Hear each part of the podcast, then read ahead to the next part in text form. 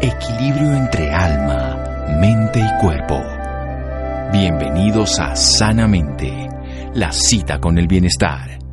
Dirige Santiago Rojas.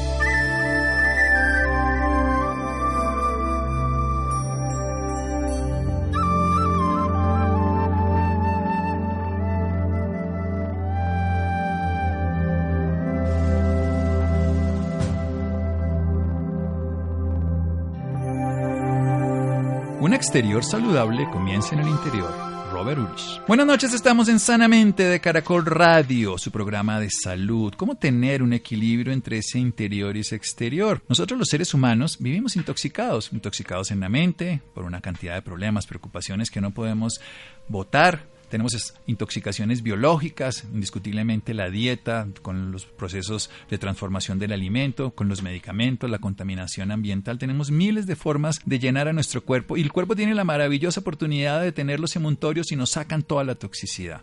En Europa, los naturópatas en diferentes países, en este caso en España, con nuestra invitada de esta noche, estudian estas técnicas de estrategias del cuerpo para poder desintoxicar al organismo. Lo hacen desde diferentes formas, la nutrición, desde productos naturales, desde desarrollo del conocimiento Y vamos a hablar con Marimar Alonso, ella es una naturópata española, ella es del País Vasco, nos acompaña esta noche en Sanamente para hablar de la desintoxicación, de cómo lograrlo, para hablar también de una forma de vitalizarnos, de cómo utilizar estrategias de la vida cotidiana y algo esencial. Ellos han desarrollado un proceso de utilizar el prana, la energía de la naturaleza, la energía que está en todas las condiciones de la vida para que nosotros podamos desde ese movimiento de la energía poder sacar lo que nos sobra y poder activar lo que tenemos. Marimar Alonso, buenas noches y gracias por acompañarnos.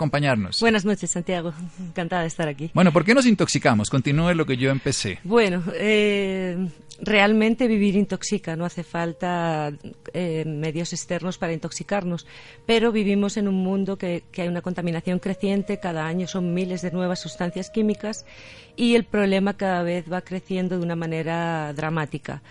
Eh, dentro del modelo que planteamos, aparte de, la intoxicación externa de la, la, propia metabólica, damos gran importancia a los procesos de endotoxemia intestinal. ¿vale? Yo tengo como pilares fundamentales sacar los tóxicos, bien sea de origen externo o interno, y eh, evitar los, los, procesos de endotoxemia a los que nos están llevando la situación actual por la, la, mala salud intestinal. Bueno, la endotoxemia intestinal es un nombre en chino. Nosotros ah. tenemos toxinas que salen de nuestras bacterias intestinales, de nuestros sí. parásitos, uh -huh. pero tenemos muchas bacterias y parásitos buenos. Sí, claro. Pero el, el, el equilibrio de la microbiota intestinal es el mejor aliado para la salud.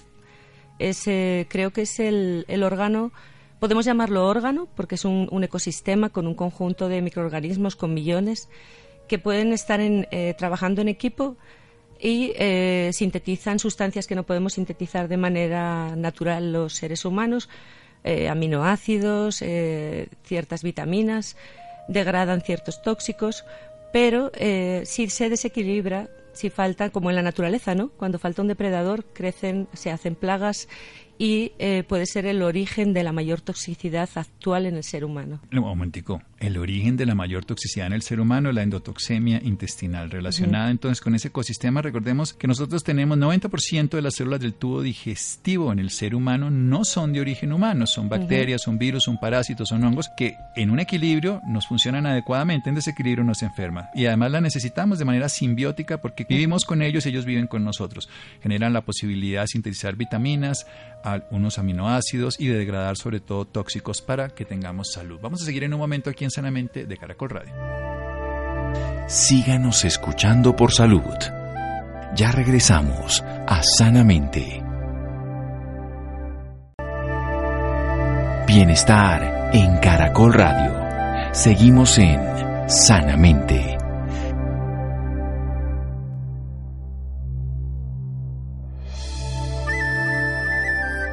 Seguimos en Sanamente de Caracol Radio. Marimar Alonso, nuestra invitada de hoy, naturópata española, nos está hablando de los procesos de desintoxicación, pero para eso primero reconocer que la mayor toxicidad del ser humano está en la endotoxemia intestinal. ¿Qué es eso? En ese ecosistema biológico que todos tenemos en el interior, que está basado por las bacterias, los virus, los parásitos y los hongos naturales que tenemos. Ellos viven en un equilibrio adecuado como existen los depredadores en la naturaleza, donde están los carroñeros que se comen la materia que está podrida después de la putrefacción, de la muerte de un animal son indispensables tanto ellos como los depredadores. Nos pasa aquí, lo sabemos en el Caribe, tenemos entonces este, este pez león que está destruyendo el ecosistema precisamente porque no tiene un depredador natural que estaba en el océano donde él estaba en su hábitat natural. Así nos pasa en el organismo. Necesitamos ese equilibrio entre todos estos gérmenes, pero cuando no tenemos un equilibrio y generamos toxinas, toxinas, toxemia, eso va a nuestro sistema circulatorio. Y recordemos además que el 70% del sistema inmune está en el tubo digestivo y estos, como campesinos, como payeses que dicen en España que colaboran con ellos, son estas bacterias intestinales. Continuemos entonces, ¿por qué se desarrolla esa endotoxemia y qué podemos empezar a hacer? Muy bien. Eh, realmente el, crecimiento de ciertos microorganismos viene de la intoxicación externa o de estar expuestos a determinados fármacos, a situaciones de estrés. Hoy en día ya se sabe que, un estrés provoca el mismo daño en microbiota intestinal que, el consumo de antibióticos y parece que eso es bastante común.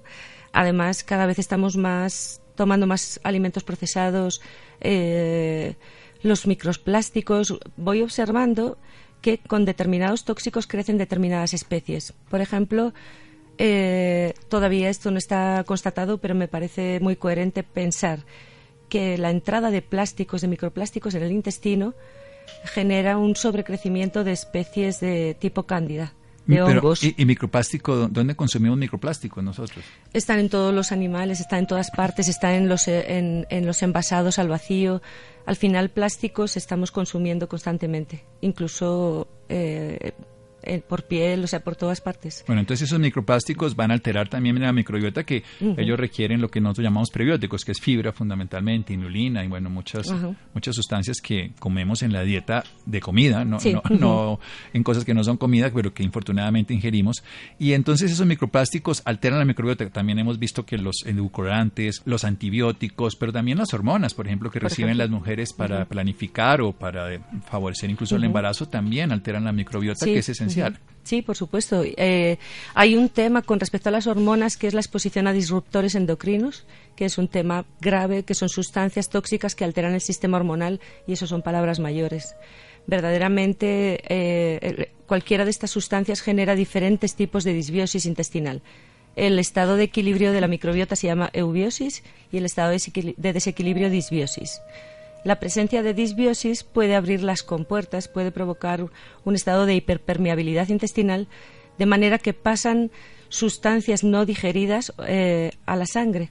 Y esa sustancia que no era tóxica en sí misma, o sea, incluso los alimentos pueden llegar a ser tóxicos, son tóxicos, cuando hay un proceso de hiperpermeabilidad intestinal porque atraviesan. O sea, tenemos una barrera que es, que es, en el intestino que lo que está haciendo es permitiendo que pasen los nutrientes y que lo que no sea nutriente lo podamos desechar a través de la digestión natural, lo que sería en ese caso la deposición en las heces. Pero cuando hay inflamación o cuando hay estas sustancias que no son naturales, estamos hablando de plásticos, comida artificial, edulcorantes, miles de cosas, el intestino abre sus puertas, por decirlo así, y entonces pasa esas toxinas, pasan virus y otros, otros eh, gérmenes, digámoslo así. ¿Y qué pasa con el organismo? ¿Qué, enfermedades se pueden generar cuando se acaba esta, eh, cuando hay una permeabilidad intestinal inadecuada, una hiperpermeabilidad, cuando ampliamos esa, esa barrera y, no, no se vuelve una barrera textualmente, sino se vuelve permeable, o sea, se pasa por ahí. Realmente, cada vez salen más estudios que relacionan los, eh, la hiperpermeabilidad intestinal con cualquier patología cada una con unas características determinadas. Pero la cosa que pasa en primera instancia es que cuando pasan sustancias como alimentos sin digerir completamente o bacterias o virus a sangre y se distribuyen por el cuerpo, el cuerpo los detecta como elementos extraños y pone en marcha el sistema inmune. Entonces, una de las primeras cosas que se empieza a desarrollar es, eh, intolerancias alimentarias o sensibilidades alimentarias que traen consigo migrañas, vértigos, artritis, en fin, eh, infinidad de patologías. Pero eh, cualquier enfermedad neurodegenerativa, todos los trastornos del espectro autista, eh, enfermedades autoinmunes, se puede desarrollar eh, infinidad de enfermedades, incluso se pueden empeorar cualquier enfermedad por un estado de permeabilidad aumentado. O sea, el sistema inmune también se altera y puede terminar agrediendo lo que serían entonces enfermedades autoinmunes, agrediendo estas sustancias, pero también agrediendo células que las cogen y las vuelven propias. O sea, que terminamos haciendo fuego amigo, que sería en el lenguaje Claro, incluso haciendo reacciones tipo alergia, pero, eh, pero alergia retardada frente a, los alimentos. Ya conocemos personas que toleran cinco o diez alimentos, que no pueden comer ningún otro. Y personas que incluso ante una reacción frente a un alimento entran en shock o se desmayan, se desploman, o sea, con reacciones muy graves. O sea, estamos haciendo una alergia a lo que comemos y también alergia a nosotros mismos, que serían esa autoinmunidad eso a nuestras células y empezamos a atacarlas bien. Entonces tenemos claro que esa disbiosis, que es esa alteración en el equilibrio de toda la flora intestinal, bacterias, virus, hongos, parásitos, y cuando eso se ocurre hay la permeabilidad. Pero ¿cómo logramos la eubiosis, que es precisamente el lado positivo, el lado favorable, donde tenemos suficientes de todos los lados como debería ser en un país, todas las corrientes, todas las filosofías, todas las posturas? Hay diferentes recursos. Cuando hay un aumento de permeabilidad intestinal es muy interesante buscar los alimentos que están provocando reacción alergia tipo 3, se llama, mediada por IgG en lugar de IgE. Eh, ese sería uno de los primeros elementos pues, para, parar esa, esa reacción. Eh, evitar esos alimentos. Eh, tenemos que trabajar sobre los sobrecrecimientos bacterianos. Sobre eso hay analíticas de, de heces que ya nos marcan qué crecimientos hay, qué bacterias han aumentado excesivamente. Se hace un censo de la materia fecal, de lo que se elimina, donde están, recordemos, la materia fecal está llena de bacterias y entonces se mira cuáles son, porque hay unas que, recordemos, ayudan, por ejemplo, son defensoras de la mucosa, hay otras bacterias que lo que hacen es que nos generan la posibilidad de tener destrucción, hacer putrefacción, o sea, proteólisis, otras nos favorecen el metabolismo de azúcares, muchas cosas más. Entonces, si, si las tenemos en desequilibrio, eso se llama disbiosis. Eso se llama disbiosis y las hay de muchos tipos porque puede haber una disbiosis por déficit de ciertas bacterias. Eh, las o por exceso de otras. O por exceso de otras. las más problemáticas y las que están dando estos estados de, endotoxemia tan, tan alarmantes son las bacterias proteolíticas, que tienen una función, pero tienen que estar en una cantidad muy pequeñita. Viven principalmente en el colon descendente y estas bacterias si aumentan y, y se unen, acaban formando verdaderos ejércitos bacterianos que se vuelven contra la salud del individuo, claro. Son unas aliadas, pero tienen que estar en pequeña cantidad. Si no, se fortalecen y se vuelven contra nosotros mismos. Y estos grupos bacterianos producen sustancias supertóxicas como el alcohol, como el amoníaco, como el escatol, como infinidad de sustancias tóxicas, que en sí mismas abren ya la barrera intestinal. Entonces todo el proceso está dado. Y esas agrupaciones bacterianas, sobre lo que hemos trabajado mucho, es en conseguir deshacer esas estructuras en las que ellas ya hacen un, hábitat sólido que es resistente incluso a antibióticos, que son los biofilms bacterianos.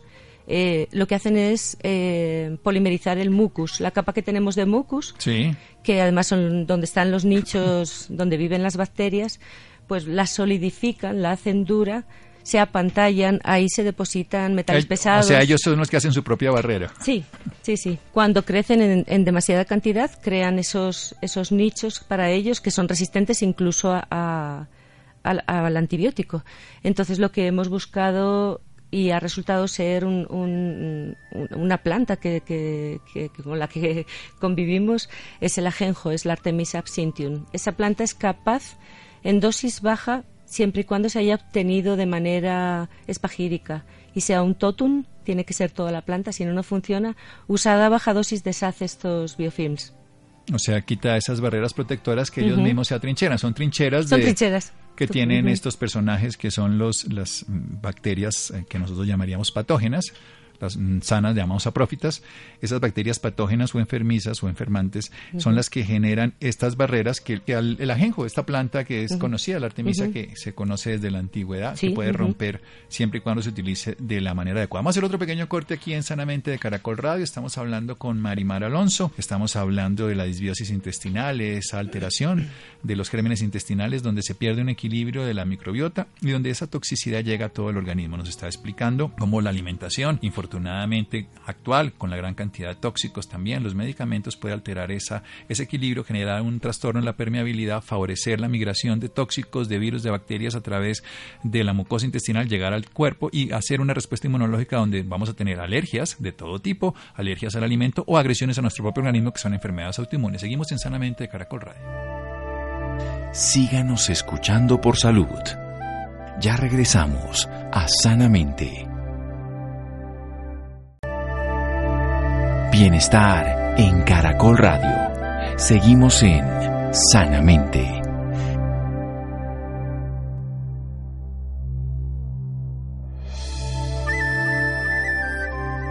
Seguimos en Sanamente de Caracol Radio. Marimar Alonso, nuestra invitada de hoy, ella es naturópata del País Vasco, está aquí en Colombia de visita y nos está contando una estrategia de cómo lograr un equilibrio de nuestra microbiota, de lograr una desintoxicación. Nos ha dicho que la intoxicación interna a través del eh, desequilibrio de nuestra flora intestinal, lo que se llama una disbiosis, favorece no solamente respuestas alérgicas a los alimentos, sino respuestas alérgicas generalizadas y trastornos muy graves como pueden ser enfermedades autoinmunes. Aquí estamos el lupus y otras enfermedades de ese estilo. Nos ha hablado obviamente la transformación de la dieta, pero también el el uso de una planta, la artemisa, que ellos la han trabajado. Cuénteme un poco dentro de esta historia un concepto de la enfermedad del que los antiguos hablaban, del movimiento, de la energía, del prana, que usted también utiliza este tipo de estrategia para comprender un poco más cómo la vida, teniendo los eumontorios propios, o sea, los sistemas de eliminación, se equilibra. Nosotros vivimos en un mundo donde estamos llenos de hostilidades y nuestro sistema funciona, pero algo lo impide, como usted acaba de decir, la toxicidad, o algo lo impide la endotoxicidad, entonces del resultado de todas estas bacterias y sus productos, y cómo hacemos para que vuelva a fluir la vida, el equilibrio, el orden que está en el universo, que está en el ser humano.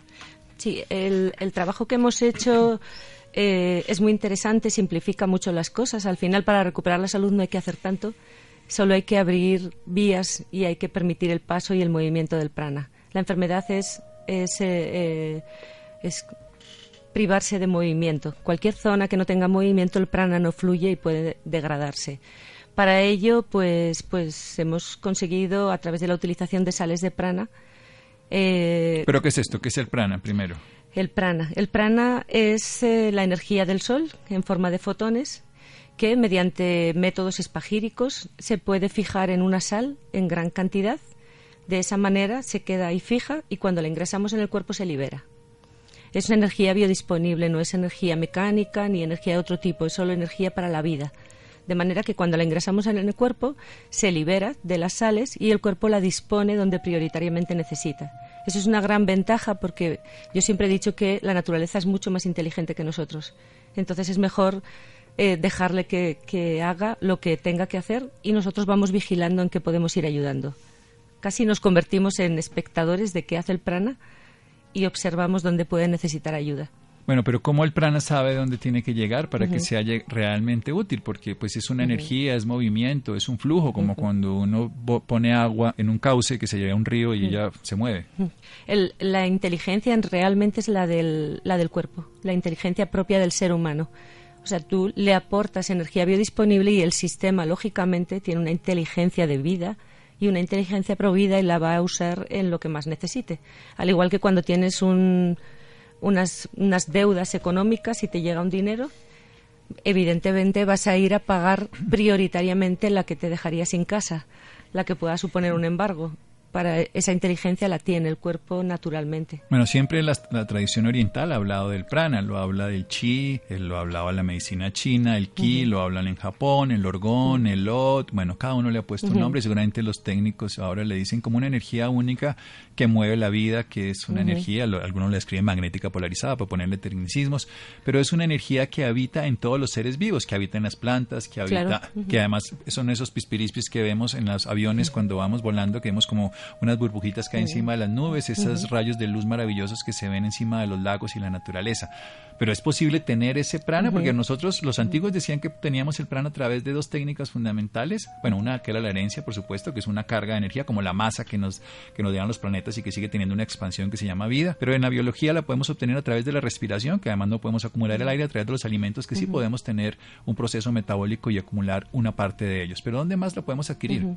Sí, fisiológicamente donde obtenemos fundamentalmente el prana es a través de la alimentación, a través de la respiración y fundamentalmente del agua pero eh, la tradición alquímica, la espagírica, consigue condensar esos fotones que emite el sol, fijarlos a una sal, que es el carbonato de potasio, y de una manera extra, eh, imagínate en un cuerpo sano con respirar, con comer o con beber agua es suficiente, pero cuando hay un bloqueo de movimiento en cualquier parte del cuerpo, cuando hay una enfermedad, cuando hay algo crónico, el, el hecho de tener una dosis tan grande de energía biodisponible permite que se pueda realizar algo que no podría ser hecho de ninguna otra manera. Yo creo que la recuperación del movimiento para, del prana en todo el organismo lo hace muy bien la medicina china, lo hace la acupuntura, lo hacen muchos métodos. La ayurveda también. La ayurveda, claro, a través de la bioresonancia, que yo trabajo con ello también, porque eh, trabajas con patrones de frecuencias y de esa manera como destruyes la barrera que está impidiendo el paso y el movimiento del prana. Pero yo llevo trabajando muchos años y no había visto nada, no tengo precedente con respecto a la posibilidad de aportar energía biodisponible. Eso es, un, es como un regalo, es dar la potencialidad de cualquier cosa, porque el cuerpo puede hacer con eso lo que necesite, cualquier cosa. Entonces es un remedio universal. Y yo no tengo precedente para comparar esto a lo, que realiza el prana. No, no tengo comparación posible. Bueno, nosotros tenemos técnicamente entonces una energía que está presente en toda la naturaleza, que la respiramos, que la recibimos a través de los alimentos, que viene del sol, esos fotones, esa fuerza, esa vida, hay técnicas que la pueden, lo, hacían los alquimistas antiguos, lo hicieron durante miles de años, toda la historia de la piedra filosofal, para algunos mitos, para otros realidad, pero hay, pueblos que en la India lo usan, en la, en la China. Eso se puede tomar entonces esas aguas y uno puede llegar a recibir la vibración de una sustancia que tenga más prana. ¿Qué produce cuando entra esa sustancia en la vida? Lo que lo que hicimos para aprender qué pasa cuando metemos prana en el cuerpo, pues es observar a un montón de personas, tomar pues muchas muestras, mirar minerales, mirar vitaminas, hacer mil cosas, ¿no? Todas las pruebas y en todas las personas sin excepción lo que provoca la energía biodisponible al ingresarla en el cuerpo es una detoxificación. O sea, lo primero, nos devolvemos a lo que hablamos al principio. Si yo tomo una energía de vida, es como si yo echo un chorro de agua, primero va a salir el mugre. Si yo coloco en un plato que esté lleno de grasa pegada de la comida que tuve, azúcares o lo que sea, y lo coloco bajo el chorro del agua, sale primero el mugre. Sale, sí. Lo primero que hace el cuerpo es desintoxicar, ¿no? Lo que confirma las teorías como la motoxicología o lo que manejan la medicina ambiental o lo que trabajamos en bioresonancia, de que eh, recuperar la salud pasa por desintoxicar. Pues retirar lo que le sobra al organismo que le impide ser lo que, que le impide fluir. Claro, llega un momento que el acúmulo de tóxicos, esas cargas, impiden el flujo normal del prana y eso nos va a ir llevando a la, a la enfermedad. Aparte, date cuenta que una parada de prana es un establecimiento de una frontera y allá donde hay una, una frontera empieza la enfermedad uno no, no, nota el hígado hasta que lo tiene enfermo. Bueno, de hecho la sangre mm. que no fluye se coagula. Claro. el líquido... Todo se estropea, ¿no? El agua en una charca. Sí, y mm. la orina, es fácil saber una orina que queda estancada, que se contamina. Básicamente la vida es movimiento. La vida es movimiento. En la naturaleza lo vemos, el planeta se está moviendo 27, 29 kilómetros por segundo, 29.7 kilómetros por segundo. O sea, estamos en este momento en un movimiento persistente que no nos notamos, pero nuestra sangre está fluyendo permanentemente. Cada minuto estamos volviendo toda la sangre a la vuelta al cuerpo los líquidos corporales, el aire que está entrando en todas las células y se mueven todos los tejidos.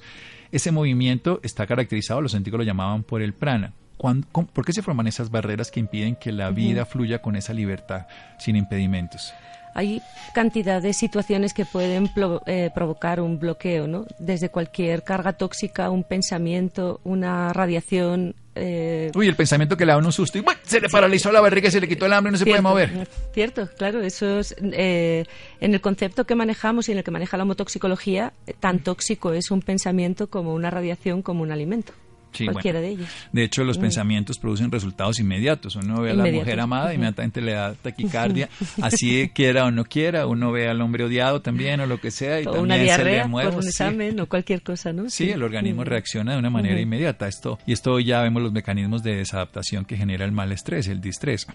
También existe la comida, las infecciones, los virus y las bacterias también, los, los virus y las bacterias que pueden ser incluso algunos que están en el mismo organismo viviendo con uno, pero en algún momento se transforman, en el sentido de que dejan de ser como amigos y se vuelven patógenos. Además, las, las bacterias, los microorganismos pueden eh, pueden mutar de una manera tan rápida que el ser humano no tiene nada que hacer, ¿no? No, y se viene una, una, velocidad impresionante, pues si uno ve cuando se hacen esos cultivos, cómo van creciendo en 24, 48 horas, el laboratorio nos reporta la velocidad de transformación y por eso podemos ver el, tipo de bacteria que es y reconocerla a través de las cajas de Petri, en fin. La segunda cosa que vimos, que después de la desintoxicación lo que había es una, eh, una remineralización es decir, que implicaba eh, el hecho de limpiar implicaba una recuperación de los minerales. Eso era como sorprendente, ¿no? Que no hay que hacer un aporte mineral, sino que limpiando el cuerpo reequilibra y recupera los minerales. Posteriormente había una activación enzimática por la recuperación de los minerales, por la recuperación del buen terreno y de ahí se ponen en marcha todos los mecanismos de recuperación de la salud. Y eso pasó en todas las personas y han sido ya cientos o miles, ya no sé cuántas personas hemos podido valorar. Además, vimos que, bueno, en primera instancia se desintoxica la matriz extracelular, lo que rodea las células, el medio, eh, los tóxicos en la matriz impiden la comunicación entre las células, entonces nos podemos dar cuenta de la trascendencia de esto, ¿no? Si se impide la comunicación entre las propias células, los problemas que pueden devenir de ello pues son infinitos.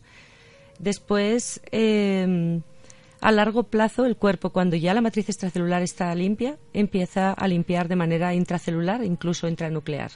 Es cuestión de, tiempo que estos eh, procesos se impulsan y nos llevan a, una limpieza completa, lo que sí llevaría a una recuperación total de la salud. Los tóxicos más mm, importantes, creo, al, menos en este momento, y los que más problemas de salud dan, son los metales pesados. Y como eso se puede hacer un fácil seguimiento a través de los mineralogramas, pues hemos hecho muchos estudios al respecto.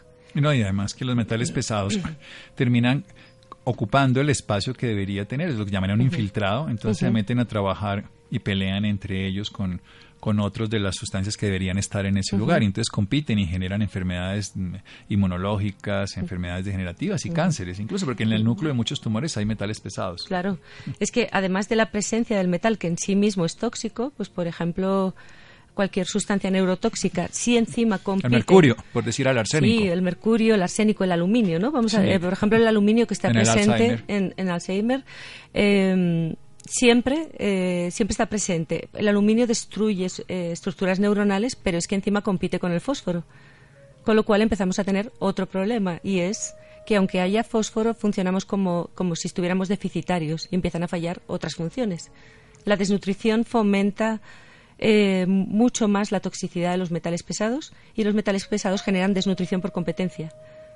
O sea, generamos las dos vías. Generamos las dos vías. Estamos intoxicados y, y nos, además, ¿qué pasa si yo le doy alimentos, por ejemplo, suplemento del calcio con el cadmio? Cuando uno empieza a utilizar, le da más calcio a ese paciente que le falta calcio en osteoporosis, ¿qué puede pasar con ese calcio que no puede llegar porque está ocupado el espacio donde debería estar? Claro, por ejemplo, si, si hay osteoporosis por, por plomo, que es muy común, sí. el aportar calcio lo único que va a hacer es intoxicar más a la persona porque el problema es que el lugar del calcio está ocupado por el plomo, no hay déficit de calcio, casi nunca hay déficit de calcio, no, no, casi nunca hay déficit, lo que estamos es sucios, no, no deficitarios. Pero especialmente en la osteoporosis lo hemos podido comprobar, tenemos densitometrías que demuestran que solo limpiando el hueso remineraliza y hay ganancia de masa ósea. Porque está el calcio disponible, pero no se puede usar porque está ocupado el espacio donde va a llegar. Claro, si, le, si le quitamos el que tiene el, puesto, pues llega el que tiene que llegar, que es en este caso el calcio. Eso es y ese calcio, además circulante, va a poder depositarse y generar calcificaciones en lugares donde hay inflamación.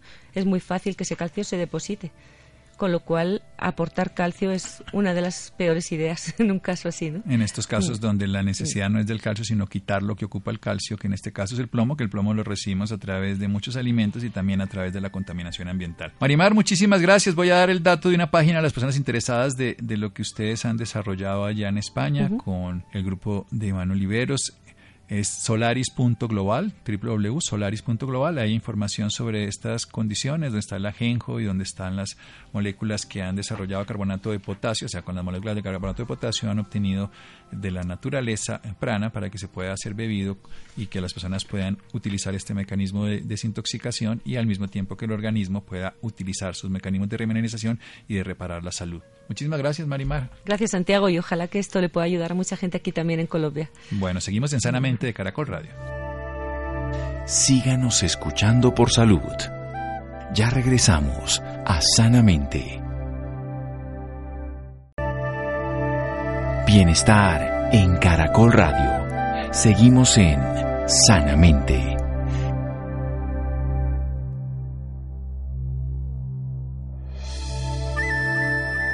Seguimos en Sanamente de Caracol Radio, el tema anterior, www.solaris.global.com. Cambiando de tema, llega a Colombia el evento que mejora la productividad y evita el estrés en el mundo empresarial. En Colombia estudios revelan que uno de cada cinco trabajadores colombianos sufre el síndrome de burnout. Eso significa el quemamiento, es el desgaste laboral que lleva infortunadamente a que las personas puedan tener trastornos en su vida cotidiana y enfermedades muy graves. Vamos a hablar de ese tema. Laura, buenas noches. Santiago, muy buenas noches para usted y para todas las personas que nos sintonizan a esta hora. El desgaste laboral o síndrome de burnout es una patología que cada día toma más preponderancia en la vida cotidiana de las personas. Incluso, la Organización Mundial de la Salud incluyó en mayo de este año este fenómeno en su clasificación internacional de enfermedades. Para hablarnos más sobre este tema, nos acompaña la doctora Verónica Sarmiento. Ella es psicóloga de la Universidad de los Andes, experta de recursos humanos con amplia experiencia de más de 25 años en el manejo de procesos de cambio e innovación en compañías multinacionales. Doctora Verónica, muy buenas noches y bienvenida sanamente de Caracol Radio. ¿Qué tal? Buenas noches, ¿cómo estás? Doctora, para empezar y contextualizar un poco más a nuestros oyentes, háblenos sobre el síndrome de burnout. ¿Qué es? Bueno, ese síndrome es la expresión del cansancio en que las personas finalmente llegan después de tener una sobrecarga sobrecogedora de responsabilidades donde finalmente se pierde el control. Entonces es la persistencia de muchas responsabilidades y muchas cargas encima donde la persona finalmente se revienta, algo así. ¿Y cuáles son sus principales síntomas, doctora? Los principales síntomas son eh, falta de sueño, ansiedad, eh, falta de concentración y foco, eh, dificultad para respirar y para poder como gozar las cosas sencillas de la vida, la tendencia también a, complicar y a, y a perder las prioridades y el foco en lo que realmente es importante. Doctora, ¿qué relación tiene la alimentación con este síndrome? La alimentación tiene que ver en la medida en que si la persona tiene buenos hábitos y tiene un, buen balance de salud con respecto también a, su balance de vida, ayuda. Por eso es que eh, la herramienta que desde People Core estamos ofreciendo es una herramienta que permite generar ese balance de vida entre lo que es el trabajo, lo que son las responsabilidades y los desafíos, con lo que es la vida personal, lo cual incluye también el tema de alimentarse bien, hacer deporte, gozarse las cosas que son importantes para cada uno. Entonces, obviamente que tiene que ver y es parte de un integral, eh, un, panorama integral, donde la persona es un ser único, no solamente de trabajo, o no solamente alimentación, o no solamente deporte. Y aparte del cansancio laboral, ¿qué otro factor produce este síndrome, doctora? Mira, el, cuando la persona, digamos, eh, hablando como del ciclo de la persona en el, en el ambiente laboral, digamos, siempre las personas tienen unos objetivos, ¿cierto? Y más en el ambiente laboral hay unos objetivos bastante retadores y desafiantes. Entonces las personas empiezan en un trabajo eh, muy ilusionadas con poder crecer y poder cumplir esos objetivos. Pero resulta que eh, esos objetivos se juntan con otra serie de circunstancias que también son retadoras para la persona y entonces se genera una sobrecarga de, manejo de cómo, por dónde empiezo a, responder qué es primero y qué es después. Entonces, la persona empieza finalmente a hacer lo que está a su, a su primer alcance, dejando o desconociendo un tema de prioridades, que es la diferencia entre lo importante y lo urgente. Entonces, ¿qué lo produce? La sobrecarga de responsabilidades, la sobrecarga de prioridades, eh, el hecho de que de que estás el tema en la esfera laboral, tienes objetivos, en la esfera personal tienes una serie de demandas de tu familia, de tus hijos, de, tu rol dentro de la vida y en, el ámbito familiar. A nivel de la salud también hay una serie de demandas, entonces las personas empiezan a sentir que tienen tanta cosa y se sobrecargan que no saben por dónde empezar. Entonces, ¿cuál es lo que cuál es lo que eh, se conecta con todo esto la importancia y la, y la pertinencia de ustedes como como, como medio de comunicación de poderlo transmitir es cómo hacer para solucionar esto, cómo para hacer para minimizar eh, y, estos, este síndrome y además los diferentes impactos que tiene. Entonces lo que ofrecemos desde People Cop y desde la avenida es traer esa herramienta, que es una herramienta de productividad básicamente, donde enseña a que las enseña a cada persona eh, cómo poder organizarse mejor lo cual va a tener beneficios para su vida laboral y por supuesto para su vida personal. Le va a aumentar el nivel de felicidad, el nivel de tranquilidad, el nivel de, tener tiempo a su disposición para poder minimizar esa presión y poder realmente tener un panorama claro de todas sus cargas y poder mirar cómo las puede abordar de una manera importante, contundente y productiva. Doctora, tengo una duda. ¿Este síndrome también puede aparecer en niños? seguramente les da a los niños, pero los niños no tienen todavía la estructura mental para poder abordar una metodología. O sea, se puede desde, pequeños empezarles a enseñar un tema de organización. Eh, pero los niños eh, pienso que les falta un poco más de estructura eh, que sea en la medida en que van creciendo y pues tienen un rol mucho más integral en la sociedad. Usted anteriormente nos hablaba de cómo tratarlo, pero ¿qué puede suceder si este síndrome no se trata a tiempo, doctora? No trata ese problema tiempo, eh, le impacta en, su vida, le impacta en la productividad, como qué tipo de cosas. Por ejemplo, eh, cuando ya hay compromisos eh, que cumplir, una clara muestra de, del, impacto es el no cumplimiento del compromiso. El estar siempre colgado con cosas el tener una cantidad de correos en su, en su mail que no responde o que dice, ay, se me perdió, vuelve y mándamelo otra vez porque no lo encuentro. El, tener una, una agenda tan, tan llena de cosas que nunca tienen tiempo para poder eh, atender sus cosas personales. Son aquellas personas que eh, siempre están mm, eh, tratando de resolver los temas de trabajo, pero sus temas personales se quedan en, en última prioridad. Entonces las personas que no van al odontólogo, las personas que van únicamente en caso de un, síntoma bastante evidente mm, o las personas que no tienen ese balance familiar entonces empiezan a sentirse que, están solas, empiezan a sentirse que no que no tienen una no tienen nada que hacer sino el trabajo porque los otros esperas de su vida las han hecho a un lado. Entonces cuando ya se dan cuenta ya es tarde entonces todo esto lo podemos hacer es garantizando ese balance pero a través de una estructura, una metodología, una organización que nos brinda la metodología GTV, que está llegando a Colombia eh, y va a ser una, digamos, una experiencia maravillosa donde las personas van a poder ser más productivas, pero también siendo más felices y más controlando todas sus, sus esferas de como personas, ¿no? Tanto en la vida personal, laboral, familiar, de salud. Aparte de todos estos consejos que nos ha dado, ¿Qué otra cosa le puede decir a nuestros oyentes para saber manejar este síndrome? Primero que, eh, y es parte de lo que la metodología GTV nos dice, es tratar de tener la mente despejada para poner todos los temas que, nos están atañendo, nos ocupan, como en una, como una dimensión específica.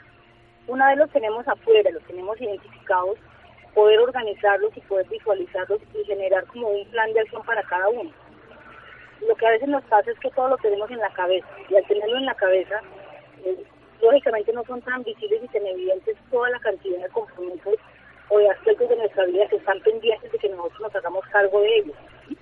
Entonces, esa es una, una, una recomendación, tener una claridad meridiana de qué es lo que tenemos eh, pendiente o cuáles son nuestras prioridades o las acciones que tenemos que hacer para hacernos cargo de esos resultados si no lo tenemos claro qué es lo que tenemos pendiente o qué es lo que son nuestras prioridades, va a ser muy difícil responder de una manera productiva y acertada y sobre todo que nos genere bienestar.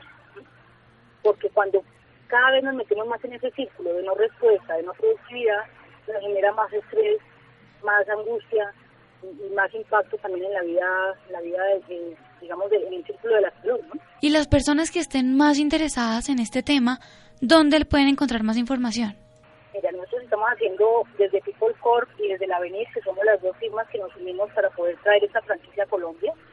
Estamos haciendo toda una campaña para poder lanzar o para poder invitar a los asistentes al primer evento, que va a ser el 21 de agosto en el Hotel NH en Parque de la 93.